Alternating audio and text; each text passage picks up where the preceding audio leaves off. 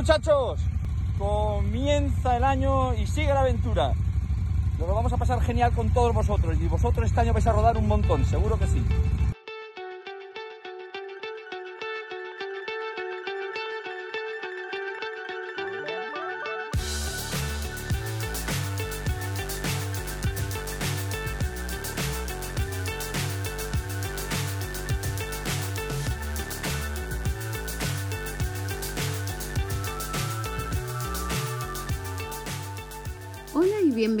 Al podcast Estado Civil Motero. Si has llegado hasta aquí, es porque te gustan las motos. Y te diré que estás en el lugar adecuado, donde vamos a disfrutar de conversaciones con otros moteros y de sus experiencias. Así que, sin más dilación, arrancamos.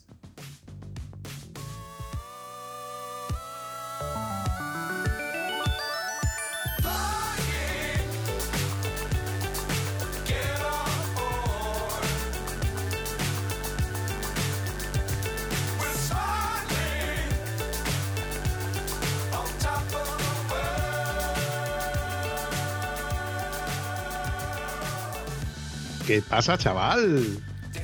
¿Qué pasa, Vampi? ¿Qué, tal? Vicente? Fernanda, ¿qué tal? Pues muy bien, aquí sufriendo un poco con el tráfico. Sí, esto es una locura.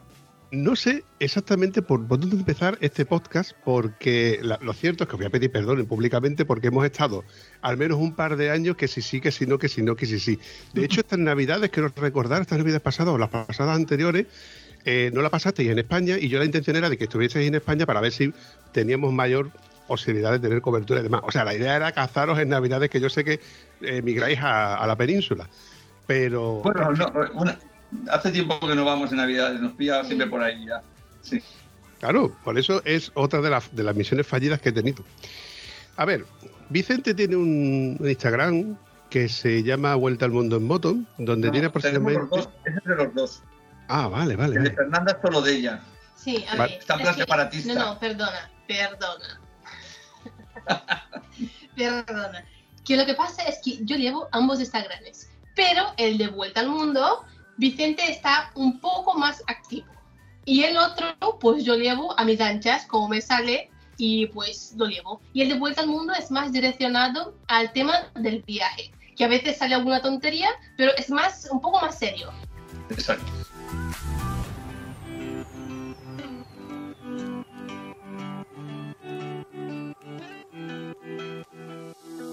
Vale, uno está enfocado más a la vuelta al mundo en sí, donde estáis, los dos, y el otro es el de Fernanda. Cuando yo entro en la vuelta al mundo en moto, veo que tenéis unos 110.000 seguidores. Nada, eso solamente son 108.000 más que el Bumpy. y aproximadamente unas 581 publicaciones. Yo gano porque en eso tengo 700 aplicaciones, con lo, cual es lo único en lo que os puedo ganar. Pero luego entro en el Instagram de Fernanda y tiene actualmente 186.000. No te puedo, no te puedo coger, guija, en la vida. Lo que pasa es que a la gente le encantan las tonterías. De verdad. Uh, a ver. Que les entretenga la vida. Porque, claro. Hombre, ¿y qué, y ella es más guapa que yo? Hombre, por favor. Un poco más solo. Un solo un poco, pero un poco más. Ahí voy. Eh, una de las últimas veces que estuvimos hablando, me comentaste de que Fernanda estaba haciéndose un reportaje de fotografía y tal para una marca. Ahora hablaremos de marcas y demás. Mm. Y claro, evidentemente, ¿a quién van a contratar de los dos? ¿A Vicente o a Fernanda? El tipo, el tipo no es lo mismo. Es parecido, pero. Vicente tiene su público, ¿eh? que no penséis que no recibe mensajitos. Que muchas veces las chicas también le escriben, ¿eh? Qué guapo eres, uy, qué suerte tiene Fernanda, que ojalá, y que oye, que no pasa nada, ¿eh? Que yo me alegro muy bien, para que, para que él pues también sienta lo que siento yo. Para que me motive. El de ella es todos los días 300. Yo creo que están esperando que me muera para ver si pillan, ¿sabes? Como ya soy más viejo, dirán, este cualquier día La Palma. Y ahí queda Fernandita libre y a ver, y a ver si... En fin, bueno, ahí hay una lista. De esto Fernanda nos comentó en el episodio anterior de que no había sido ni la primera ni la última vez en la que le habían tirado la caña. ¿Ves cuando, cuando está el de, de Fernando? Eh, eh, vamos a dejarlo. El hecho es que cada uno de vosotros tenéis vuestro público. De hecho, Vicente, hace poco recuerdo haber visto un vídeo donde promocionaba o publicaba los 100.000 kilómetros que tiene su Africa Twin. O sea, que esa parte es la que a la gente, los, los usuarios precisamente de Africa Twin les, gusta eh, saber cómo le ha ido la moto, cómo le ha ido la moto. En mi particular versión, lo que me gusta es el tema de la acampada, que tenéis tienda, que tenéis equipación, que a mí me encanta, me llama mucho la atención, los neumáticos, por ejemplo, etcétera. O sea, no solamente se enfoca eh, para mí el Instagram en, en Fernanda, que también así. Y los pimientos son asados. Y las papas fritas. Mm. también la parte en la que Vicente eh, crea contenido muy, atractivo, que es yo creo que es la palabra que, me interesa decir, ¿no? Porque eh, para los que nos gustan los viajes, nos gusta, pues, como, como acabo de decir, el tema de la acampada, pues todo, todo suma. Evidentemente, si lo adornamos con Fernanda, pues mejor que mejor. Eso es así, compadre. Eso sigue siendo así. Hombre, es que acampamos mucho. Nuestro tipo de viaje es un viaje que, pues bueno, nos intentamos adaptarnos a donde vamos, a la situación que estamos y muchas veces, pues o no es conveniente acampar o no hay opciones de acampar o ha pasado algo y no nos queda otra que acampar. Entonces llevar agenda es algo esencial, no puede faltar, porque nos puede sacar y nos ha sacado muchas veces de un apuro.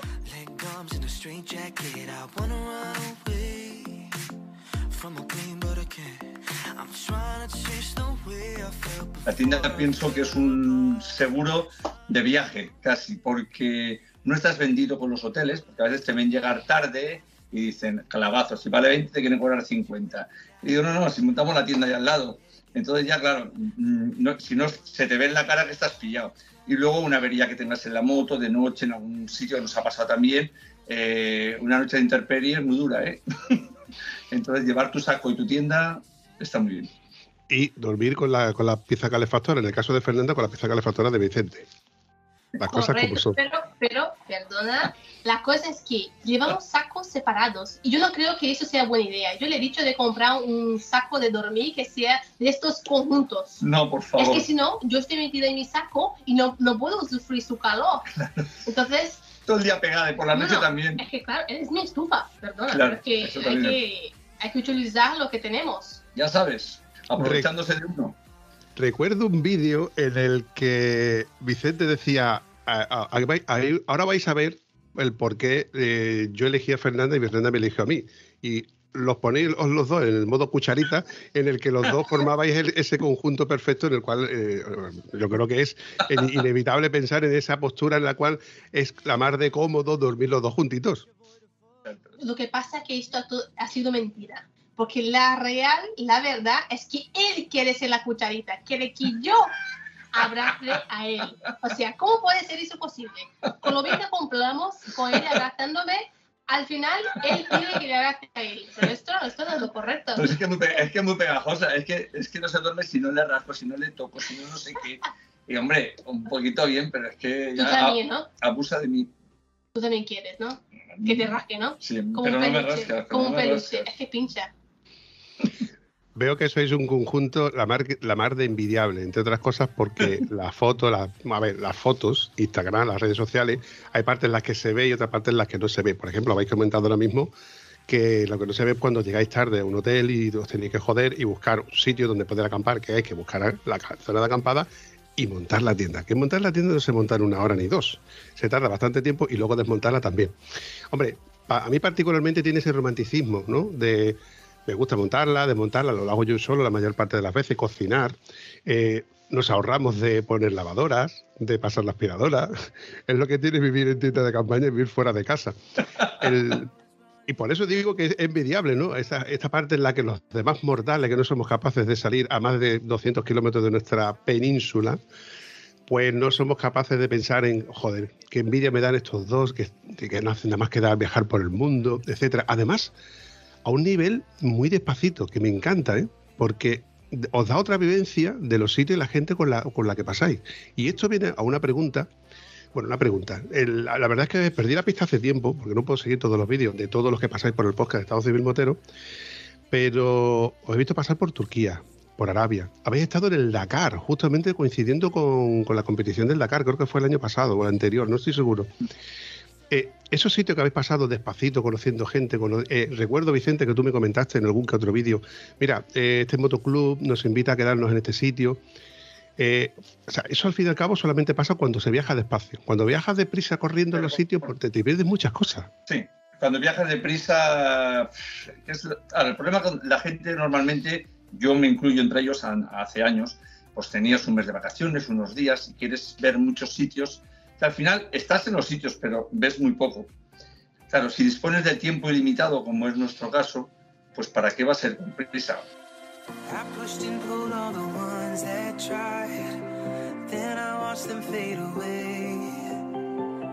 Charlie sin igual, me acuerdo cuando yo empecé a ver sus vídeos, llegó a Australia, le costó llegar siete meses, nosotros va a costar siete años. O sea, la diferencia del ritmo de viaje, pues imagínatelo, ¿no? Eh, llevamos ya casi seis años, estamos, ahora vamos, estamos en Bangladesh, eh, tenemos que llegar a Australia recorriendo todo lo que nos queda, porque nuestra idea es intentar entrar en todos los países del mundo que nos dejen entrar en moto. Y si no, como en Sri Lanka, que hemos estado ahora, no podíamos llevar las motos, pero hemos alquilado unas. No lo sabía, no lo sabía, de tú. Ya te digo de que no estoy pendiente de, toda la, de todos los sitios. Has nombrado Australia, me gusta, porque es uno de esos continentes que no está visitado por los que dan la vuelta al mundo en moto. Todo el mundo que habla de la vuelta al mundo en moto, cuando te realmente ves el itinerario que han recorrido, dejan de la de Australia, porque no es la, o sea, no son los siete continentes, no la, no la parte austral. Te dan la vuelta al mundo, pero en circunferencia, pero no pasan por Australia. Son pocos los que realmente pasan por Australia. Y Australia es un continente muy, muy grande y en cierto modo desconocido, pero eh, por, por, furgoneteros he visto algún que otro vídeo y es, es amable con los visitantes, ¿no? Sí, sí, son amables. Lo que pasa es que no deja de ser un país caro y para llegar ahí tienes el inconveniente que tienes, no tienes carretera. De una forma o de otra gastas bastante, ya sea con el barco o con, con el avión, teniendo que poner la moto dentro. Entonces, creo que esto también es un, facto, un hecho que hace con que la gente pues se lo piense dos veces porque el investimiento que tienes que hacer solo para el transporte ya es alto y llegando ahí también es caro. Entonces, aparte del tiempo, es un país muy grande. Nosotros no hemos cogido aún ningún avión con las motos, todo lo hemos hecho en marcha. Lo que tú decías de la vuelta al mundo, la vuelta al mundo la puedes dar con 30.000 kilómetros. La circunvalas 30-35.000 y la das. Pero claro, eh, eh, nosotros estamos recorriendo para llegar aquí, llevamos 60 y seis países, si no me falla de memoria, y más de 170.000 kilómetros hechos. Claro, ahora, eh, por ejemplo, hoy sale el último vídeo, hoy saldrá el último vídeo de, de, Arabia Saudí, pues hemos hecho creo que 12.000, casi 13.000 kilómetros en Arabia Saudí, en Turquía 23.000, o sea, todos los, todos los países bien recorridos, lleva tiempo, apuramos los visados y eso pues lleva un tiempo, claro a, veces, a veces demasiado, ¿eh? A veces demasiado, porque en, ¿eh? India hemos estado cinco meses y aún tenemos que volver a entrar en India. tiene con India ya. Y Fernanda está cinco meses recorriendo India. India es denso, muy denso. El tráfico es una locura. Aquí me atropellaron, no en la moto, andando. Tuve un accidente gravecillo. Y bueno, no, al final no me pasó nada, pero me podía haber pasado mucho. Y entonces, claro, India es muy peligroso y más, y eso que nosotros nos vamos adaptando, porque para llegar a India pues hemos pasado pues Irán, Afganistán, eh, eh, Pakistán, que son que conducen en la misma línea más o menos.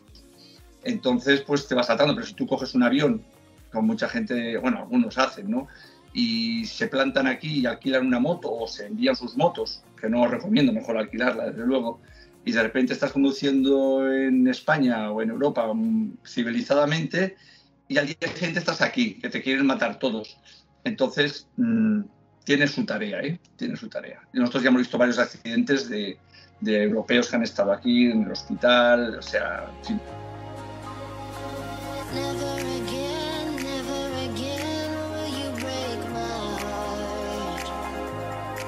Me da la sensación de que eh, allí son todos hormigas que se mueven muy rápido y vosotros sois más torpes, más despacio, camináis con más peso, con motos más grandes, más voluminosas. Entonces ellos esquivan y os atropellan evidentemente más fácilmente que vosotros, que cuesta más trabajo esquivarlo.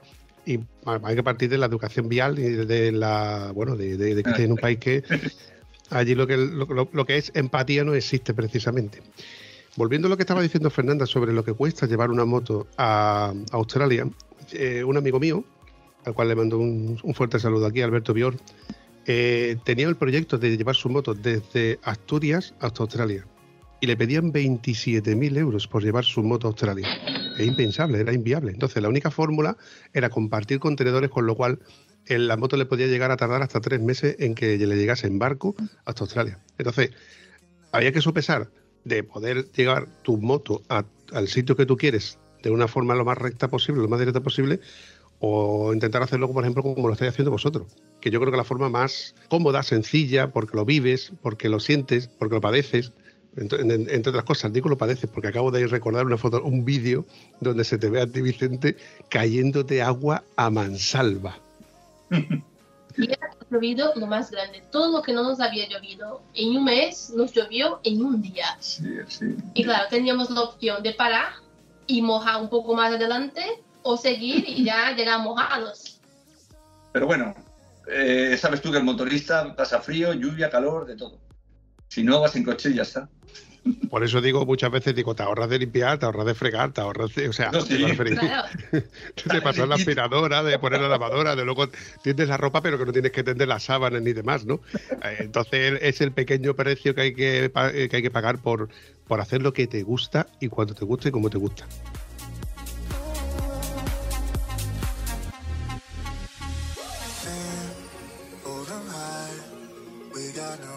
Hay mucha gente que siente envidia de vosotros porque dice, "Guau, esta gente cómo se financia, esta gente cómo vive, esta gente de qué viven. Bueno, pues vale, pero ese no es el problema.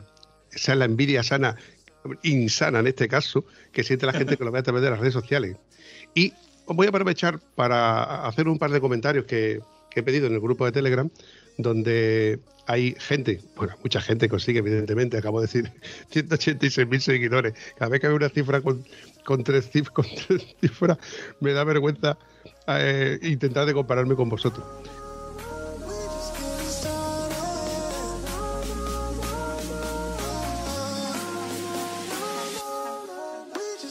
Aquí tengo una pregunta de Miguel Ángel. Dice, mi mayor duda en el viaje de Vicente Fernanda es cómo se costean semejante viaje. Un gasto ingente de tiempo y dinero, que es lo fundamental para viajar en moto. Yo, eh, esta pregunta, sin saberla, voy a- se la contesté en cierto modo porque vosotros tenéis ciertos patrocinios, pero vosotros realmente no vivís de la moto. A ver, me vengo a referir. En el mundo yo creo que no hay más de 5 o 10 personas que vivan de viajar en moto. Yo creo que todos no tenemos nuestros patrocinios o tenemos nuestro trabajo o tenemos nuestra herencia, por poner un ejemplo, y es la forma de patrocinar. Pero yo creo que es una pregunta un poco egoísta.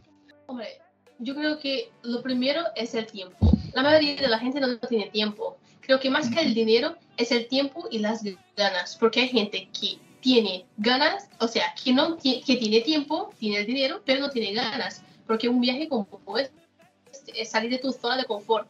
Ya no tienes tus amigos cerca, enfrentarás problemas que pues quizás sepas solucionar o quizás no.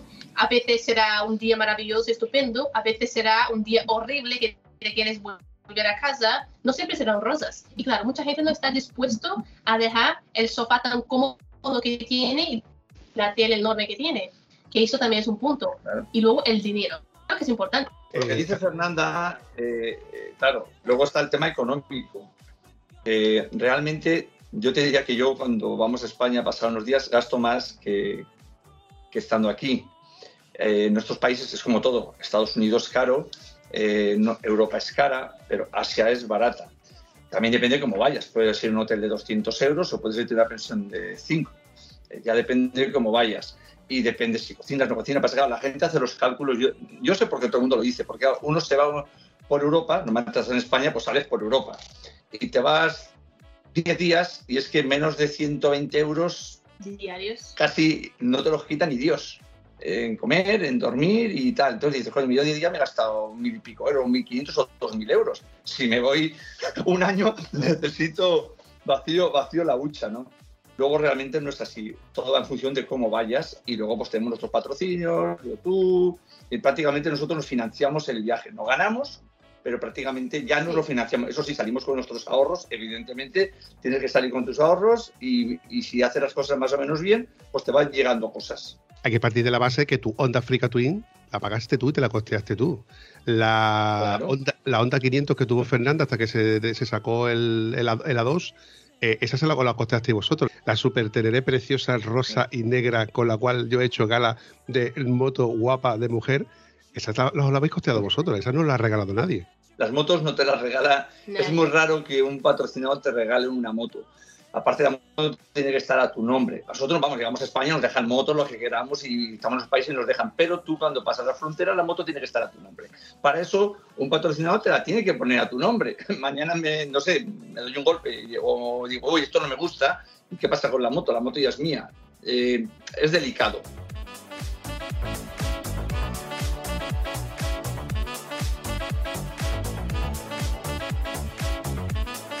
Moto puedes viajar con cualquier moto, con una 125, con una 80, te vas donde tú quieras. Luego realmente la gente piensa que necesitas ir a 200, no vas a 200, o sea, si es que tú vas a 80, 80, 90 es, el- es la media de viajes, algo que coges una autovía, eh, que, que en estos países es raro, Poquísimo. poquísimo, y vas a esa velocidad, no vas a más. Y en España, aunque puedas, tampoco puedes ir en Europa, porque están los radares que funcionan, que es lo que mejor funciona en este país, en España me refiero, en Europa, ¿no? Entonces, no necesitas una moto, necesitas ganas, ganas y ya está. Y una moto que te chupe dos litros, dos litros y medio, y luego eh, cualquier sitio te la van a arreglar, son motos simples para viajar, no necesitas. De hecho, yo voy a cambiar a moto más pequeña, ya os contaré. Sí, Pero bueno. nosotros el viaje, ya volviendo al tema económico, nosotros el viaje ya, lo ya financiamos ahora viajando con lo que ganamos entre los patrocinadores y YouTube. Viajando como viajamos, ah, acampando mucho, cocinando bastante también, buscando hoteles de entre 5, 15 euros máximo, pues con lo que ganamos ya es suficiente. Sin embargo, cuando- como dijo Vicente, cuando volvemos a España es mucho más caro y cada vez que volvemos todo está mucho más caro. Tú piensas una cosa, mira, te voy a hacer dos, unos números. Aquí, por ejemplo, depende de los países. Aquí, por ejemplo, en estos países duermes entre 7 y 12 y 10 euros. Vale. Pon, más, pon 10 euros. 10 euros por 30 días son 300 euros al mes. No pagas luz, no pagas agua, no pagas nada. Pagas el hotel, nada más. Eso si acampando todos los... O sea, yendo a hotel todos los días, que no vamos todos los días. Pero aunque fueras todos los días, 300 euros con luz y con agua, yo creo que en España, no sé, está complicado, ¿no? Claro, es que esa es la parte que no se entiende. Cuando hablamos de aquí en Europa, de que tú te- intentas irte de vacaciones 15 días y te, y te has gastado 1.500 euros Claro. perfectamente en esos 15 días, claro, dices tú, ¿cómo lo hacen esta gente? ¿Cómo viajan? Claro, porque viajas por, por países donde, donde la tecnología, por poner un ejemplo, es precaria. Ya no hablamos de los servicios básicos, ¿no? Como por ejemplo ir al hospital o, por ejemplo, eh, encontrar un supermercado donde tengas aire fresquito, aire acondicionado, una botella de agua fresquita. Esas son cosas que son más difíciles de conseguir. ¿Por qué? Porque estamos acostumbrados a esta Europa tan civilizada donde tenemos muy buenas carreteras, aunque hay gente que todavía se queja, e- etcétera, etcétera. Es que la gente no sabe lo bien que se vive en Europa. Cada vez que vuelve a Europa, cada vez que voy al supermercado, encuentro de todo y que los precios, bueno, son caros, pero dentro de lo que cabe, puedes costearlo. Da igual, pues si ganas mil euros, como si ganas más, puedes comer, yo qué sé, un atún, puedes comer un salmón. Aquí, sin embargo, para que la gente pueda hacerlo, es muy Es complicado mucho más caro, además. muchísimo más caro. Los supermercados apenas tienen lo básico, sin contar pues las, la infraestructura de todo, las carreteras, eh, el orden, la limpieza, la educación.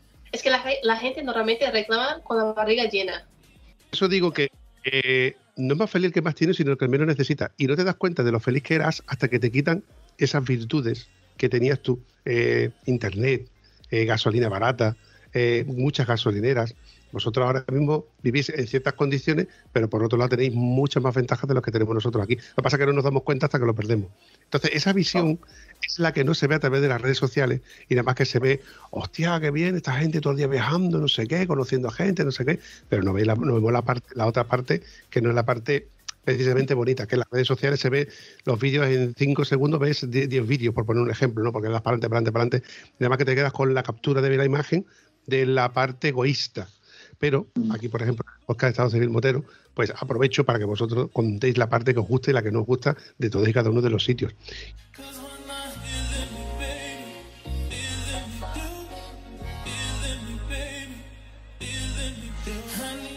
Recuerdo una pareja que pasó por, por Emiratos Árabes y el condicionante que tenían es que tenían que, las chicas tenían que ir con con turbante, que tenía que ir con la cara tapada, etcétera. ¿Cuál es tu vivencia sobre Emiratos Árabes, Vicente- eh, Fernanda? Sí, hombre, en Emiratos no ha pasado, ha pas- hemos estado bien, no he tenido que taparme el pelo ni nada, pero sin embargo en Irán, ahí sí, que estuvimos tres meses y los tres meses iba con hijab, iba con el pelo cubierto. Pero que creo que eso fue más suave, porque cuando pasamos a Afganistán, ahí sí que ya fue heavy total, porque ahí con los talibanes, las mujeres, la situación que están, pues tenía que ir con el pelo siempre cubierto, la cara tapada, de hecho, en la frontera le dieron a Vicente tres mascarillas para que yo las usara para taparme la cara, para que no se viera. Entonces, cuando salíamos pues para pasear por las calles, si pudieras llamar eso pasear, a dar una vuelta a comer algo, tenía que ponerme una, una especie de burka. No era un burka porque tenía los ojos de fuera, pero toda tapada. Es una experiencia que no es agradable. Por supuesto, no me ha gustado, no, lo he disfrutado tampoco, pero no todo va a ser bonito, no todo siempre será rosas. Claro, pensar que, bueno, cuando lleguen los vídeos de Afganistán, no perderoslos porque no tienen desperdicio. Esto es un pequeño spoiler que vamos a hacer para que no perdamos de vista los vídeos que están. Porque eso es otra, tío. Tú, tú, el curro que te pegas tú editando vídeos, bueno, os pegáis los dos, evidentemente, porque uno edita y el otro graba, etcétera, etcétera. Del mismo modo que eh, acabo de ver hace un momento un vídeo de Vicente friendo huevos, que es un muy buen cocinero, por cierto. Claro, porque... Los ¿qué es lo huevos, que nos maravilla. No, es que claro, siempre sale él porque siempre le grabo, como nadie nunca me graba a mí. Toma ya. Qué bien lo es verdad pasa. que ella graba más que yo. Yo edito, ella lleva los Instagram, yo llevo el YouTube. O sea, Eh, pero ella, pero ella le gusta, ella, ella graba mucho. Yo grabo todo, así que es- pero claro, pero luego so- tampoco salgo yo. Entonces cuando cocinamos, si cocino yo, no salgo. Si, si fuera por mí, verí, Entonces, verí, ahí- verí poco viaje. No, si fuera por Vicente, sabrías cuando se terminó el viaje.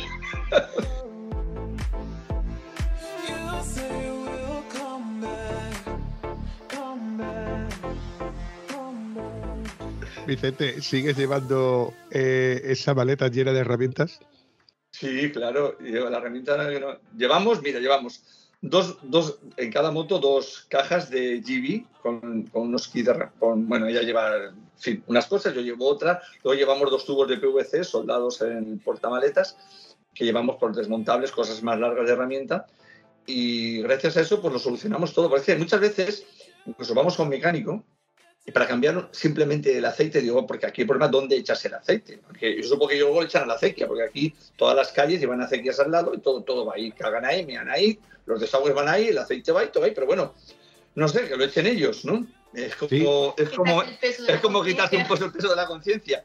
Y no tiene ni, ni- ni- ni- Cuando ves su herramienta, que ves una llave fija que está soldada, han hecho, han hecho con tornillos y sueldan y cosas. Claro, yo cuando saco mi herramienta flamante, se le van los ojos, macho. Se le van los ojos.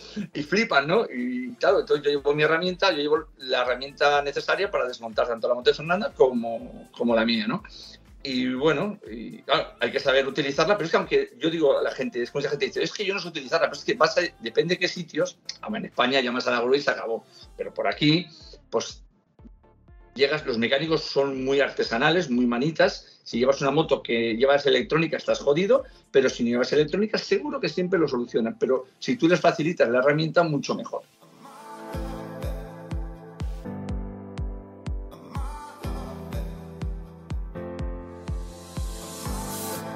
Pregunta de nuestro amigo Daniel Cruzado. Me, dice, hace poco sacó un vídeo del África y sus 100.000 kilómetros. Pues a lo que voy es como, como soy administrador del grupo de Africa Twin, la gente le sorprendió que no había hecho reglaje de válvulas.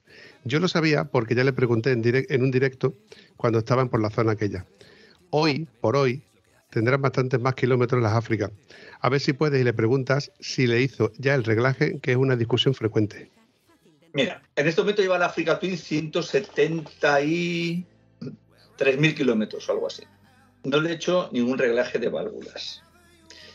Yo, eh, tú sabes que yo también soy piloto y yo tengo un amigo, un buen amigo, piloto, que, que me enseñó a volar hace ya muchos años y me decía en la aviación que se cambian las piezas, tú sabes, por horas, ¿no? Eh, no, no, no cuando no van, sino por horas. Más que nada para que no se te pare el motor. en un coche se te para y aparca el avión te caes.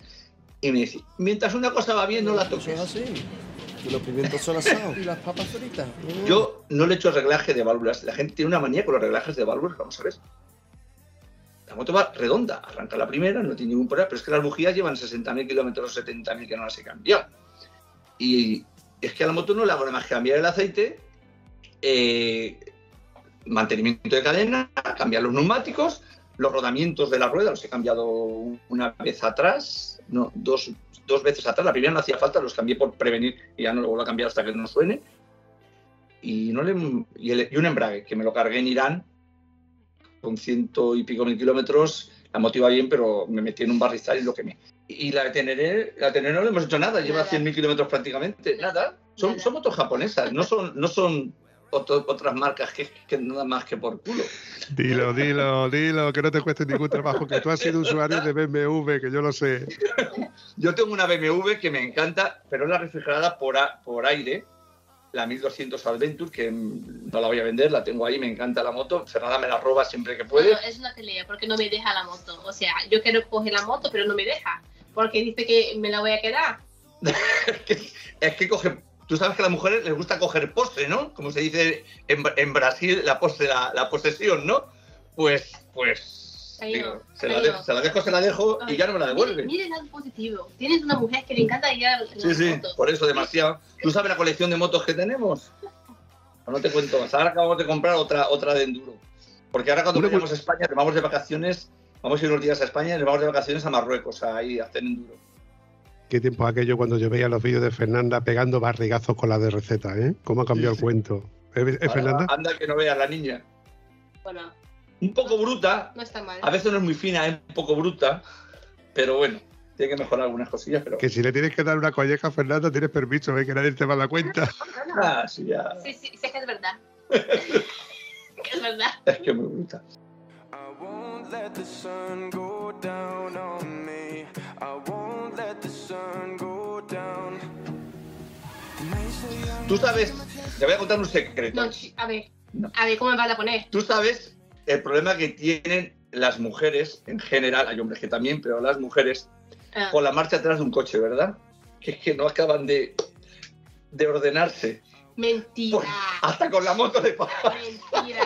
No, lo que pasa es que este hombre me estresa. Ay, yo se le estreso. empiezo Gira y empieza a girar al revés. Yo ¿qué haces girando No, al revés? pero Claro, son lados diferentes. No, es que, es que lo mejor es que no me diga nada y que lo haga yo. Y si no le digo nada, y, y dime, y no me has dicho nada. Mentira.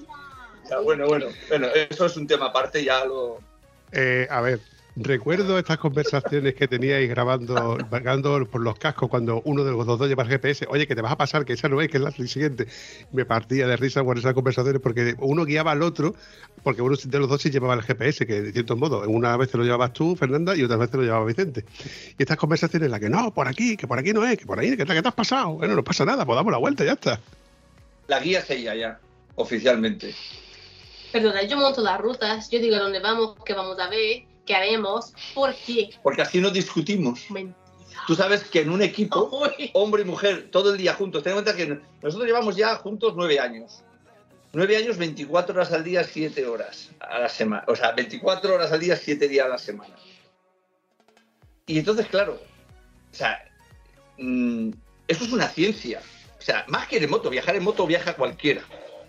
Pero una convivencia tan intensa, Ah, pasándolo mal a veces, con cosas y tal, y estar descojonándonos siempre, pues solo lo consigues teniendo ya un poco de mano derecha, ajá. entender que la- una mujer y un hombre funcionamos totalmente diferente, aunque las feministas saltarán por ahí, pero es que me, me la suda. Mm, Tenemos unos... O sea, una mujer es capaz... no- una mujer no tiene ojos, tiene escáner, no tiene oídos, tiene un radar, tiene ojos atrás. Entonces, claro, ella hace así y ve todo. Yo lo puedo tener delante y es que no lo veo. o sea, Eh, y bueno, No, no me voy a meter en un fregado que no me corresponde, pero sí que es cierto que, por ejemplo, hay mujeres que son tienen capacidades, de, por ejemplo, de las matemáticas, pues son mejores y más audaces que nosotros. Eso lo tengo yo descubriendo desde que estaba en la EGB, la Educación General Básica para los de la LOCSE. Eh, tienen memoria fotográfica para muchas cosas. De hecho, hay mujeres que recuerdan cuando Colón se le olvidó tender la ropa. pero explícale, Es que ¿Cómo, explícale, se, olvida, cómo eh, se le olvida eso? pero explícale lo que es un cigüeñal. Es que que lo digas 30 veces, a los dos días ya no se acuerda.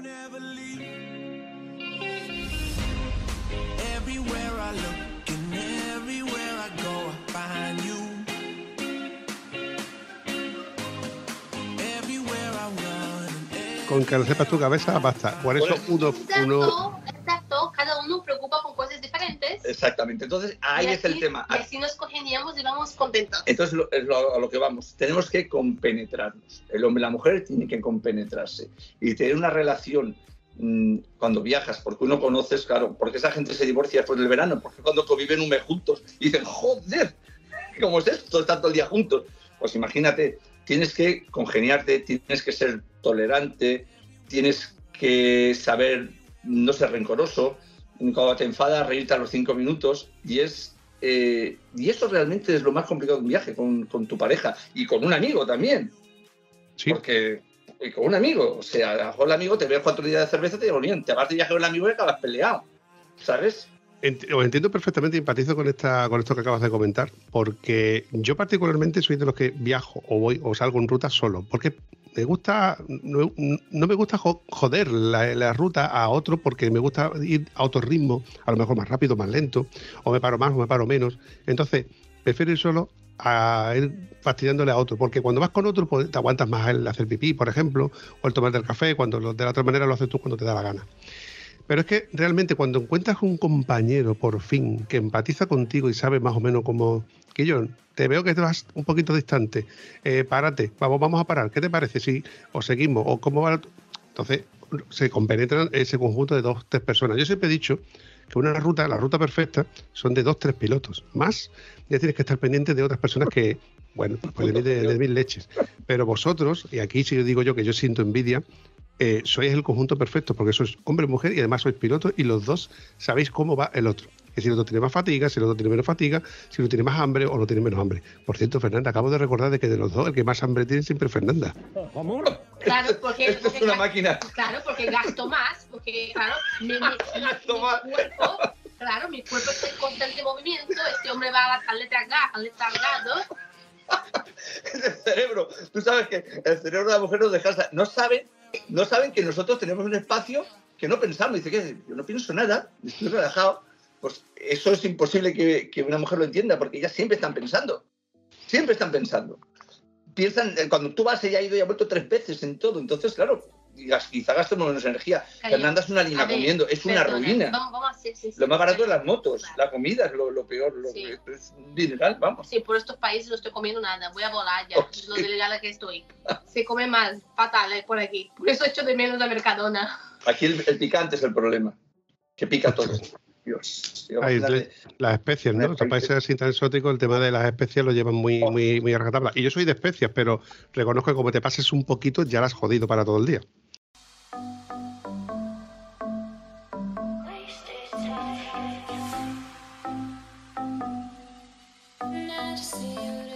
Me decías que echabas de menos pues la familia, evidentemente, pues ciertas cosas comodidades que tienes en la península. Eh, Fernanda echa de menos los merc- el Mercadona.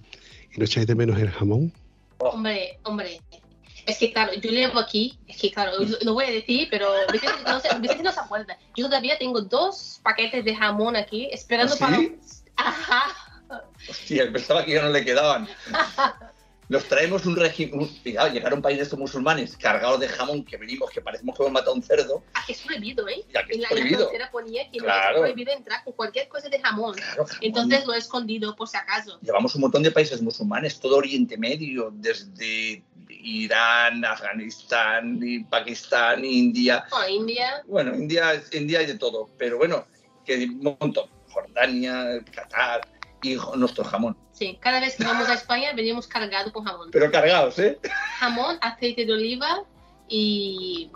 mm, Eso que nos falta. no, sí, aceite de oliva es muy importante. Sí. Y algo más seguro. Una preguntita rápida de mi amigo Raúl Mazuela.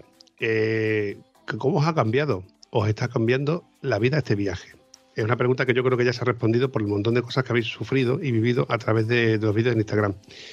Dice, a, a ver si echáis algo de menos de, de tu anterior vida.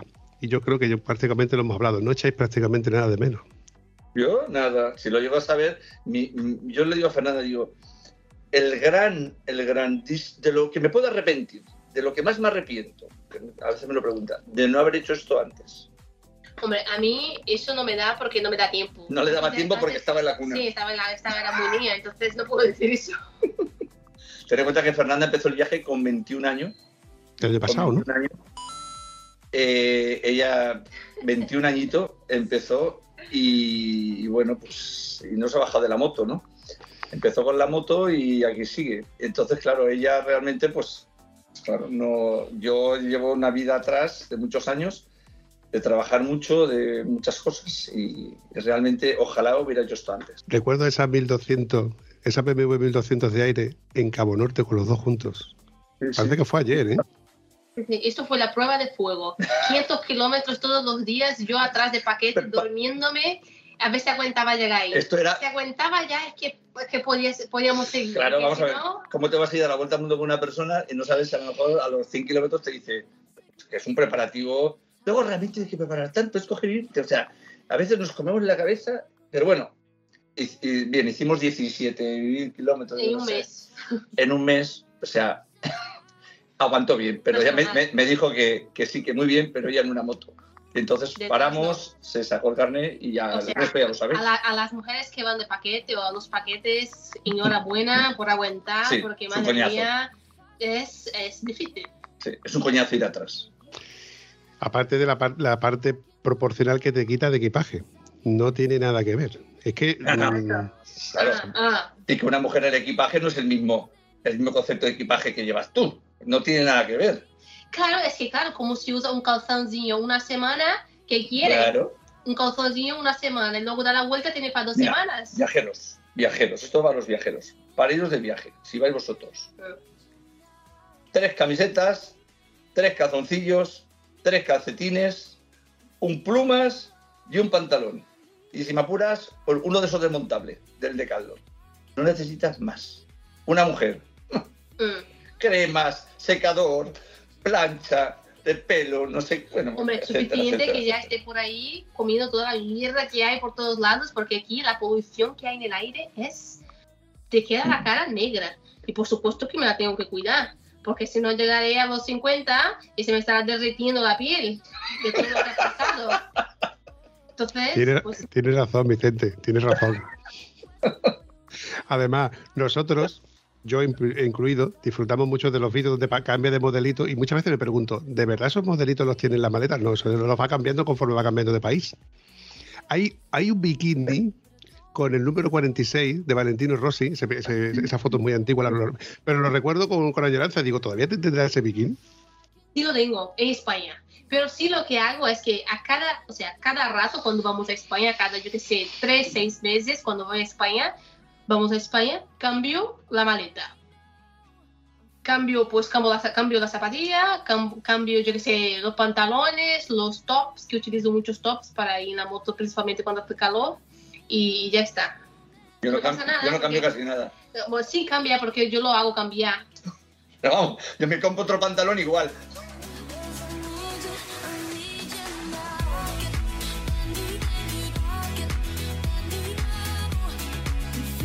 Una, una pregunta que os voy a hacer ya, los patrocinios. Yo recuerdo que tenéis patrocinios con Klim y tenéis patrocinios con, con Gibi, entre otros. Eh, me, me encantó ese vídeo que hiciste, Vicente, cuando cambiasteis de las maletas de aluminio a las maletas flexibles. Me encantó porque yo, yo soy fan de, las de las maletas flexibles. A mí, todo lo que sea modulable y tiene, tiene para mí una doble función. Eh, ¿Estas marcas se ponen en contacto con vosotros o vosotros con estas marcas? Pues algunos se han puesto en contacto con nosotros y otros nos hemos puesto en contacto con Sí, ellos. sí. Por ejemplo, GB, cuando empezamos, que no teníamos ni seguidor ni teníamos nada, eh, a mí se me rompió las maletas de aluminio, que yo había, yo había comprado unas GB, ¿no? Las había pagado yo cuando equipé la moto.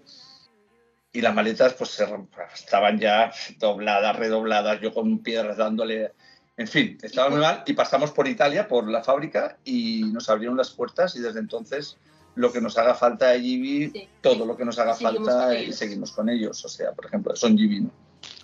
Recuerdo que Fernanda llevaba un casco Gibi que, bueno, me sentí influenciado por ella porque yo estuve pensando en cambiarlo por él. Ya luego el tiempo vi que paso a Clean. Y fue Clean que se puso en contacto con vosotros, de Diusco, porque, a ver, recuerdo la, la- de las últimas veces que intentamos ponernos en contacto y cuadrar agendas, eh, Fernanda estaba haciendo un reportaje fotográfico para Clean. Sí. Para el reporta- reportaje fue Clean que contactó conmigo, pero para el patrocinio fuimos nosotros que contactamos con ellos. Porque ya teníamos ya cosas que cambiar y decimos, pues bueno, Sí. ya llevamos bastante tiempo viajando, ya tenemos pues bueno un reconocimiento suficiente como pues para que las marcas ya se mojen. Entonces pensamos, ya que tenemos que cambiar, pues contratamos con tal marca, con Clean. Si ellos están dispuestos a patrocinarnos, pues seguimos con Sí. ellos. Y si no, pues es hora de cambiar de marca y seguir con una marca que nos patrocine. Nosotros preferíamos Clean porque realmente en ropa yo creo que no tiene competencia. Vamos. Sí. Es cara, es muy cara, realmente es cara, pero eso te dura toda la vida. Correcto. Eso, un, un- un motero que sale por los fines de semana y tal, cambiará el traje por, por aburrimiento, ¿no? Porque ya se ve, toda la foto sale con el mismo, pero una calidad alucinante. Entonces, bueno, pues qué mejor que ir con marcas que nos gustan, ¿no? Claro, y entre otras cosas, vosotros sois perfectos beta testers de que del uso y disfrute y desgaste que pueden sufrir eh, todo, todo- todo este tipo de productos.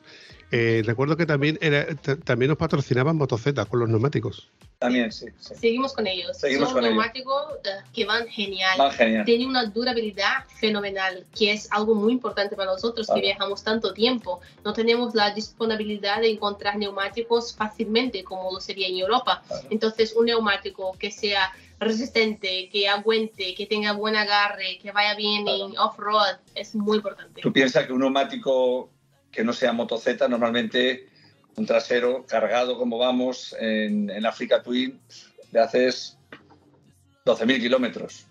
12.000 kilómetros, hay países que no, no encuentras un neumático así y hemos hecho 20.000.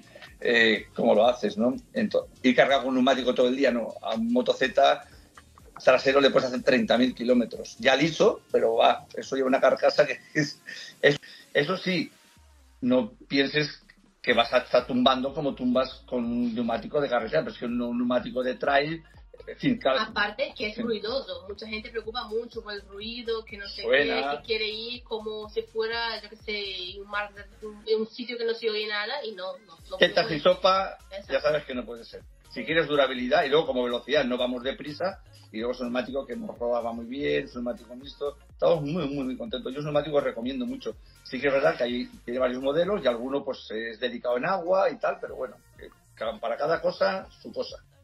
Es que esta pregunta iba entre otras cosas porque Fernanda cuando cambió el neumático le puso la moto Z ha sido una, una influencer de en cierto modo porque todo el mundo hablaba de lo bien que va ese neumático en una moto donde va una chica, donde va cargado, vais los dos cargados a tope y a lo mejor no necesitáis ir a velocidades extremas. Esos neumáticos en España no tienen tanta fama o tan buen criterio precisamente por eso, porque luego que sí, que tiene mucha durabili- durabilidad, pero no se le puede pedir mucho en las curvas o en suelo mojado y en frío. Pero evidentemente volvemos a lo mismo. Vosotros no estáis precisamente circulando ni con frío ni con suelo mojado, sino precisamente por terrenos muy duros donde buscáis más la durabilidad. Por eso creo que es un neumático muy acertado. Tú te vas a Marruecos eh, desde España para hacer un- una ruta a Marruecos de, de ida y vuelta y con ese neumático te vas y vuelves y el neumático está genial. Te vas con otro y a la vuelta está destrozado. O sea que, vamos a ver, depende para lo que quieras. Ahora, yo te digo una cosa, tumbamos de la hostia con motoceta también. O sea que, vamos, es que más no puedes tumbar porque se te...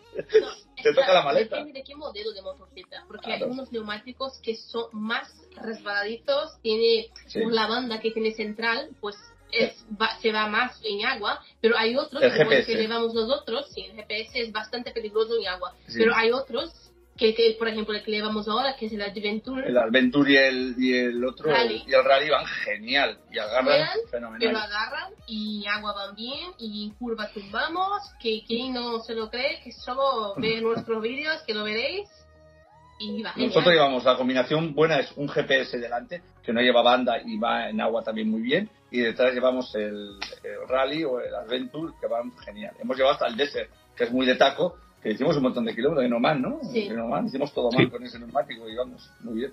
Lo vimos. Sí. Eh, me encanta cómo se suelta Fernanda en el, el tema técnico, ¿eh? es una calculadora. No, no, a ver, es que estando tanto tiempo con este hombre, ¿cómo no me va a ver algo? No se me va a quedar en el tele, pero es que me lo mete a cucharas, porque es imposible. Yo es que le explico, veo un motor abierto de un taller y digo, mira, el motor, esto es esto, esto es esto, esto es esto. A mí la mecánica me encanta y entiendo, esto es esto, esto es aquello. Y ya veo que empieza a saturarse el cerebro, ¿no? Empieza así, allá, y dice, ya está, ya está. Pero al final se le va quedando algo, ¿eh? No, pero ella... eh, A ver, es que, es que tampoco es que la gente piensa que yo no sé nada. A ver, No, no, no. Sabe mucho ya, ¿eh? Lo O que sea, pasa es que- solo de lo pesado que soy, sabe la Lo que hostia. pasa es que cuando estoy con él, pues dejo que él hable. Porque ¿para qué vamos a repetir lo mismo los dos? Aparte, como estamos viajando, él casi no habla inglés, pues cuando pilla a alguien que habla español, uh, suelta todo lo que tiene ahí Mi- mi- guardado. Mi inglés es un inglés indio, ¿sabes tú? Entonces, Se guarda para, para quien habla español. pues yo hablo, que hablo por los codos, pues claro, mm, me falta vocabulario, ¿no?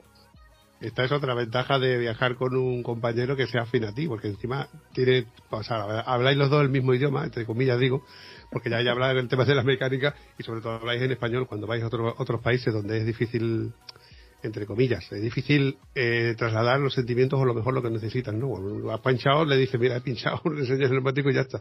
Pero cuando quieres a lo mejor plátanos o quieres algo pues, un poco más complicado, expresarte.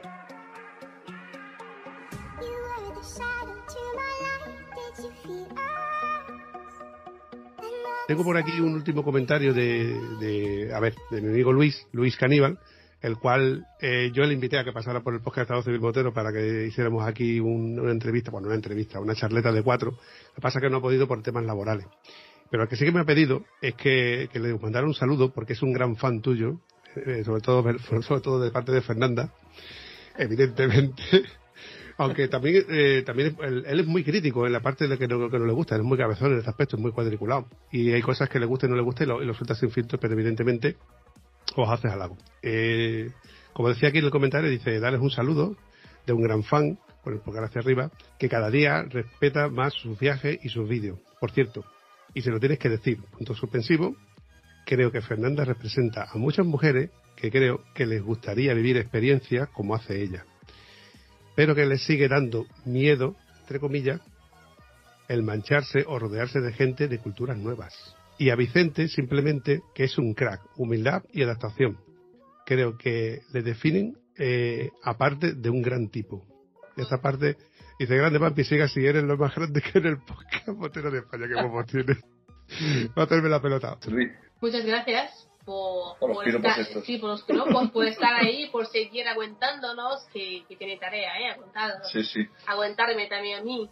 Que lo, que lo diga Vicente. sí, sí. La verdad que a veces, pero bueno, paciencia. Yo siempre digo paciencia. Nada, nada, eso, es- eso, eso está en nuestro sistema operativo, la paciencia. Él es un gran consumidor de contenido a través de YouTube, más que del podcast. Yo soy todo lo contrario, yo consumo mucho contenido a través del podcast de muchos otros ámbitos y de YouTube muy, muy, muy poquito. Evidentemente, como os he dicho antes al principio, no sigo todos vuestros vuestros sitios, pero sí que el algoritmo de vez en cuando me manda algún vídeo de Vicente. Este último que te he dicho de los 100.000 kilómetros me llamó mucho la atención. Eh, problemas que habéis tenido con los pinchazos, etcétera. Recuerdo un vídeo Fernanda empujándote eh, por un arenal donde a ella la ponías la arena. Esto hace Hombre, años. siempre. La que, la que se pringa soy yo, ¿eh? Siempre la que voy, que se come la, el barro, la arena, yo voy atrás. Él, el, el, el delicado aquí, no puede bajarse de la moto. Aparte, que lo ideal sería que yo fuese en la moto porque peso menos y él empujase porque tiene más fuerza. Pero es como un señor, o sea, el señor tiene que ir encima de la moto y yo, pues me lo como todo. Cariño, cuando seas, cuando seas mayor comerás habas, algo así decía mi Sí, abuela. claro. Bueno, no, es que si no se carga el embrague. Uy, ma- no, vale, la prueba. ¿Quién se ha quemado el embrague hoy durante el viaje? ¿Quién? ¿Quién? Yo porque Ah, es que me, me metí, me metí en un babistar en Milán, que aquello era inhumano.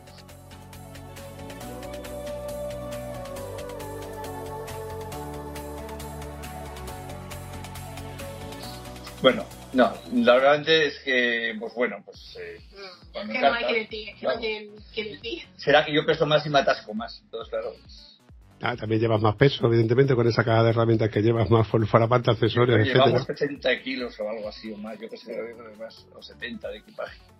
Sa- Que claro, cuando te metes por los sitios con ese peso, la gente dice, tal, es que claro, tienes que una moto cargada así y empieza, claro, llegas a la arena, ¿qué haces? ¿Le abres garaje lo suyo? dices, joder, con lo que se clava el África, con lo, lo morrera que es, abres gas y como salgas te metes una hostia claro, cuando vas viajando por ahí tienes que tener mucho cuidado en hacerte daño. Porque depende de donde estés, hacerte daño es muy, muy complejo. Es el mayor peligro que existe en la moto, es hacerte daño. No la gente, los, los países, hacerte daño.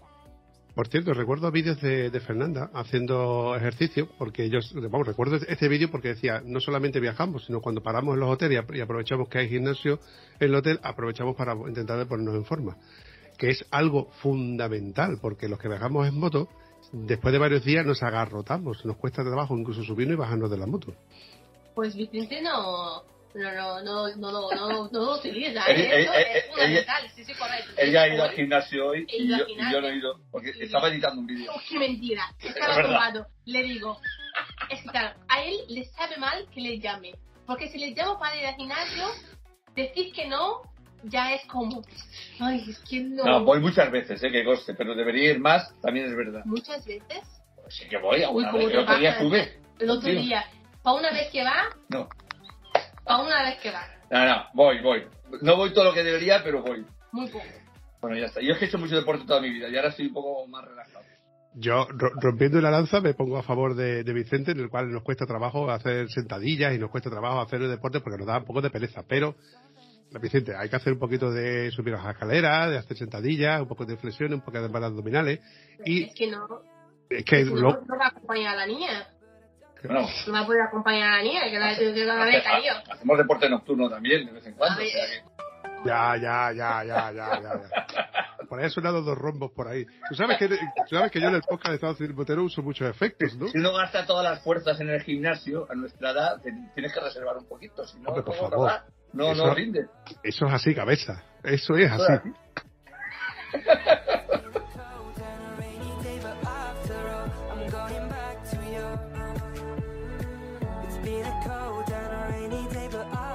Vicente y Fernanda, como siempre, un gran placer que hayáis pasado por el podcast de Estado Civil Motero. Y una pregunta que os tengo que hacer, la pregunta del millón que suelo hacer cada vez que termine los episodios. ¿Qué tal lo habéis pasado en el podcast? Genial. Gracias por tenernos, por aguantarnos. La charla ha sido genial. Sí.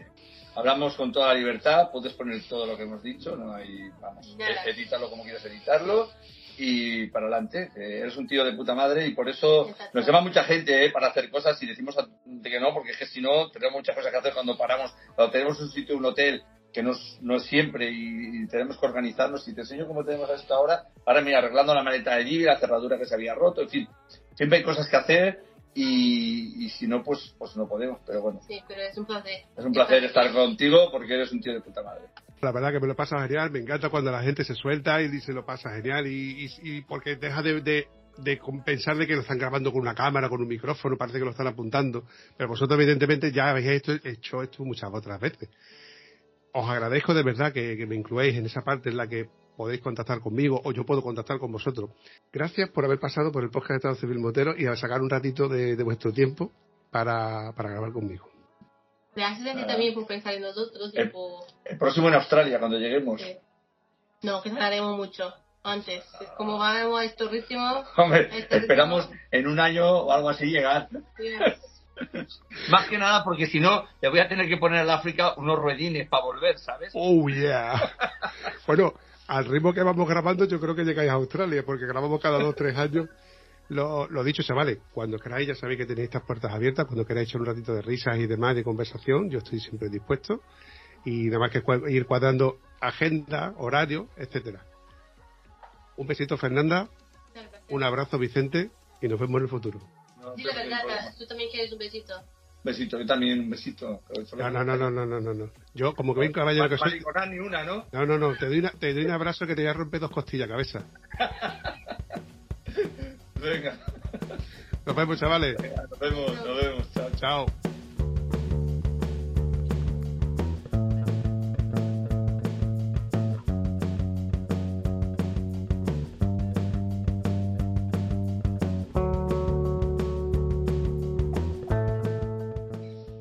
Toma ya. Te, te como los Me huevos. parecía Vicente. guapo antes. Estaba mejor. Pero tú me estás diciéndome feo, cabrón. Pero, como decimos que en el sur, te como los huevos, Vicente. Eso es así. No.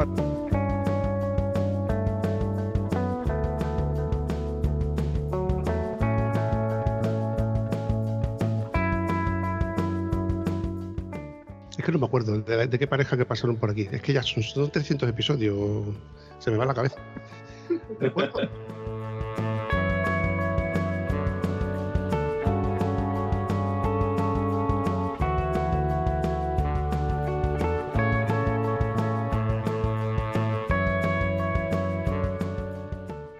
Perfecto. A hacer perfecto. un estudio de puta madre, pareces ahí, pareces el de la COPE. Chaval, en los, Más feo, pero el de- como el de la COPE. ver, lo de feo, lo de feo no hacía falta que me lo dijeras, por cierto. Por cierto, tú estás más guapo con barba que sin barba. Las cosas como son. Vale, me, la- me to- tomo nota. Eh, Uno con barba es, una, es un piropo. no eres mi tipo, de todas formas. Pero gra- gracias por el intento.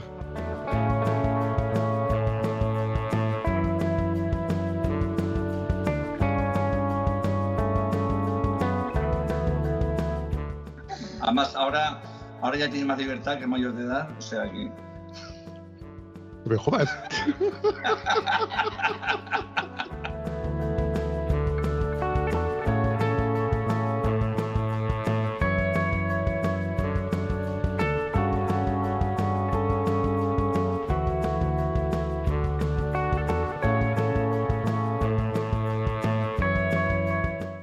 Yo no me corto un pelo. Yo digo lo que tengo que decir siempre. Te lo corta ella, Al ¿no? que le guste bien y al que no también. Que digo que el pelo te lo corta ella, ¿no? No. No, ya no me lo corta. Antes No. me dejaba, pero después de, mm, de las barbaridades que me hacía, que yo creo que era para que no me mirara, ya me miran pocas chicas, pero para que no me mirara ninguna del todo, entonces ahora voy a, mm, lo que hago es cada país, además así me gusta, voy a cada peluque, a los peluqueros, que cada uno es un mundo, muy recomendable, cuando viajéis por ahí, por los países todos raros, vayáis ir a la peluquería, a la barbería, porque flipas. Yo estoy encantado, sí, ya me he aficionado. Al fin y al cabo son curiosidades de viajar en moto, cosas que la gente no sabe o no entiende a no ser que viaje realmente en moto. Y dicho todo esto, empezamos. Yo y Vicente te voy a hablar un poco y ya luego damos presentación también a, a Fernanda y a partir de ahí ya lo que, lo que vaya surgiendo, ¿vale, chaval? 5, 4,